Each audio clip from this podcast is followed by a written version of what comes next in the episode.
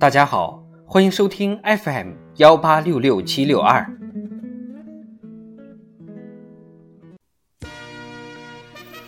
庆祝中国共产党建党一百周年特别节目《中国共产党一百年大事记》，一九六一年。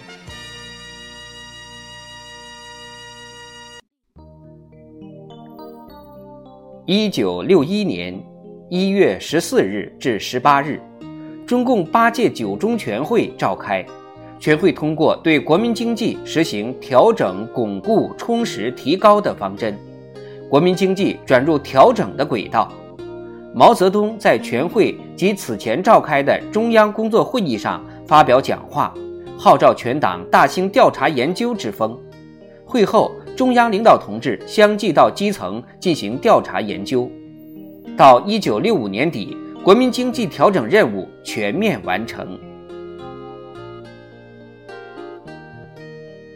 三月十五日至二十三日，中央工作会议在广州召开，会议讨论并通过《农村人民公社工作条例》草案及《农业六十条》，对农村政策进行调整。